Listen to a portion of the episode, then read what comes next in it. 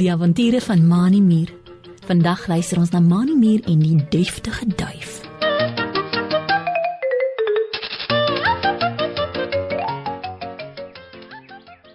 Daar is groot opgewondenheid by die diere in die veld. Koningin Rita Rooimuur hou 'n groot konsert vanaand by die Rooimuur Paleis en al die diere en goggas is daarin uitgenooi. Almal kan deelneem aan die konsert en moet haar so gou as moontlik laat weet wat hy of sy gaan doen. Mani Mier en Driekie Dassie sit onder 'n groot boom in die veld en gesels oor wat hulle in die konsert gaan doen. Ek sien baie uit na die konsert, Driekie. Sê Mani en sy rooi muur oogies blink van opgewondenheid. Ek dink ek gaan 'n gediggie opsê by die konsert. Hoor 'n bietjie en sê vir my of jy dink dit kan werk. Mani Mier gaan staan regop. Vou sy twee voorste rooi muurpotjies in mekaar en maak sy keel skoon soos hy altyd doen as hy iets belangriks wil sê. uh, daar loop 'n muur op die wal, dis al. Driekie Dassie kyk na Mani en frons. Sy draai haar dassiekop skief, maar toe sy niks verder hoor nie, skud sy haar kop. Nee, Mani, daardie gediggie gaan nie werk nie, dis te kort, sê sy en staan ook op. Jy moet 'n gediggie opsê met meer woorde. Anders is jy skaars op die verhoog, dan moet jy weer afgaan. Mani Muur gaan sit weer op die gras onder die boom en dink oor wat Driekie gesê het. Hy voel 'n bietjie afgehaal dat Driekie nie van sy gediggie hou nie. Uh, Miskien is jy reg, Driekie. Mompel hy en kyk na Driekie Dassie wat langs hom staan. Wat gaan jy in die konsert doen? Uh, gaan jy ook 'n gediggie opsê? Driekie Dassie skud haar kop. Nee, Mani, ek gaan iets sing, sê sy en haal 'n paar keer diep asem. Dit is nou jou beurt om vir my te sê of jy daarvan hou. Driekie Dassie rek haar oë groot oop, tuit haar dassie mond, vee met haar tong oor haar lippe en trek toe los. Enie mini moini bou, elke tassie kan goed gou. Dis vir my te lekker om te sing en mooi klanke jou te bring.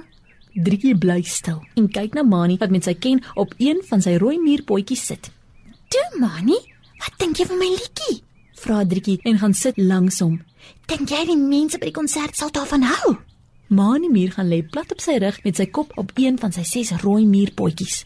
Maar voordat hy vir Driekie kan antwoord, hoor hulle twee 'n stem in die boom se takke bokant hulle koppe. Kur kur. Oh, nee, wat? Ek wil nie snaaks wees nie, maar ek dink julle twee moet liewer stil bly by die konsert. Kur kur. Los die gediggies op sê en sing vir ander soos vir my. Kur kur.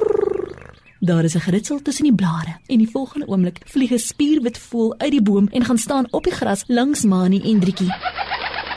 Hy het 'n netjiese grys lang broek en swart hemp aan met 'n bloedrooi stryk dassie om sy nek.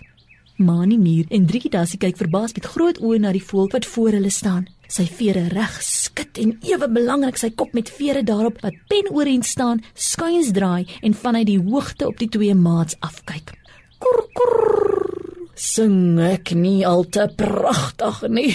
Kur kur sê die wit voël wie se sterk vere wyd uitsprei en op en af wip terwyl hy ewe belangrik heen en weer voor Mani en Dikkie verbystap. Hy buig laag voor die twee maats met die een vlek wat op die grond skuur. My naam is uh, Diederik Duif en ek gaan op die konsert die eerste prys wen. Kur kur. Verskoon my dat ek dit sê, maar daar is niemand anders met so 'n pragtige stem nie. Kur kur. Wanneer ek gediggies opsê en sing, kom niemand naby my nie. Kur kur. Ek is gebore met 'n pragtige stem. Kur kur. Diedrik duif stoot sy ronde duifbors ver uit. Haal weer diep asem en kur sing dat al die ander voëls in die takke moet stil bly.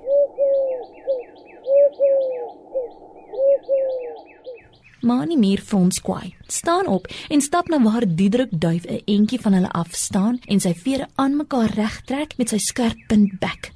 Hy koersing aan mekaar. Ek is Mani Mier en dit is my maatjie Driekie Dassie, sê Mani en sit sy voorste twee rooi muurpotjies op sy heupe. Jy sing baie mooi, Diederik, maar dit is nie mooi van jou om te dink dat jy beter as ons almal is nie. Driekie Dassie het ook opgestaan en gaan staan langs Mani Mier. Mani is reg, Diederik, sê Driekie en vou haar voorste twee wollerige potjies oor haar bors. Ek en Mani is dalk nie so mooi en deftig aangetrek soos jy nie.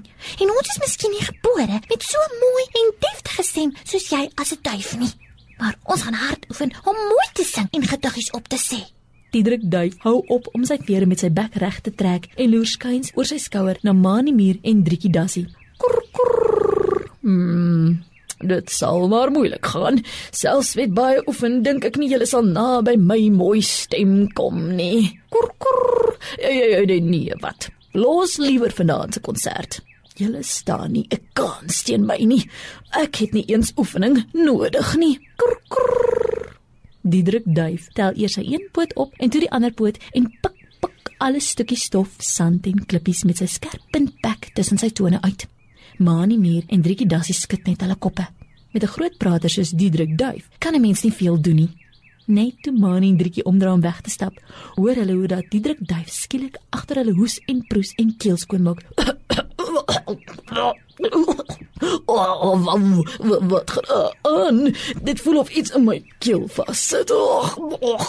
Roep Diedrik duif benoud met 'n hees stem uit en sy twee oë staan koel rond in sy kop. Help my. Kry nie asem nie. Oh. Diedrik duif spring rond op sy twee pote en gryp aan mekaar met sy twee vlerke na sy keel. Help my.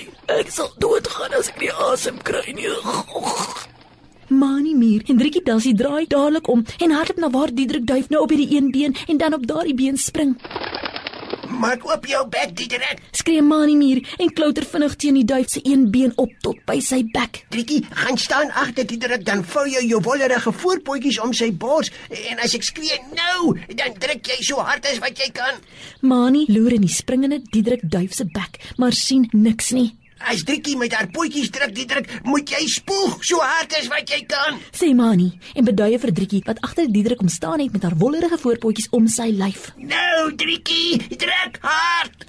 Driekie Dassie druk so hard as wat sy kan op Diedrik duif se bors. Skielik is daar 'n suig en klap geluid en iets skiet by Diedrik duif se bek uit dat dit daar spat. Diedrik gaan staan huigend vooroor gebuk en kyk na die ding op die grond. Dit lyk soos 'n klein klippie wat in my keel vasgesit het. Sê hy met 'n jeesrige stem en trek homself regop terwyl hy na Mani Muur en Driekie Dassie kyk. Dit het seker in my keel beland ook my tone skoon gepik het. Julle twee het my lewe gered. Uh, baie dankie en dit nadat ek so lelik met julle was. Oh, oh, oh, ek sal nie weer te deftig verander probeer wees nie. Krr, krr. Maar hoor net hoe Jesus ek nou. Wat gaan ek vanaand by die konsert doen as ek nie kan sing nie? Krr, krr. Mani Muur kry vir Diedrik duif jammer. Al was hy lelik met hom en Driekie, wil hy hom tog graag help. Ek weet van goeie raad, Diederik. Sê hy en hardloop na die boom waaronder hy en Driekie gesit het. Hy pluk iets van die bas af en bring dit na Diedrik toe. Hier's ook ou omslek dit. Dit is boomgom wat help vir 'n mens se stem as jy jees word. Sê Mani en druk dit in Diedrik se bek. Dit was nie hoe te lank nie. Of Diedrik duif kan weer mooi sing. Omdat hy so bly was dat Mani en Driekie hom gehelp het, het hy daardie hele dag die twee maats geleer om beter te sing en mooi gediggies op te sê. En die aand van die konsert het al drie 'n prys gekry.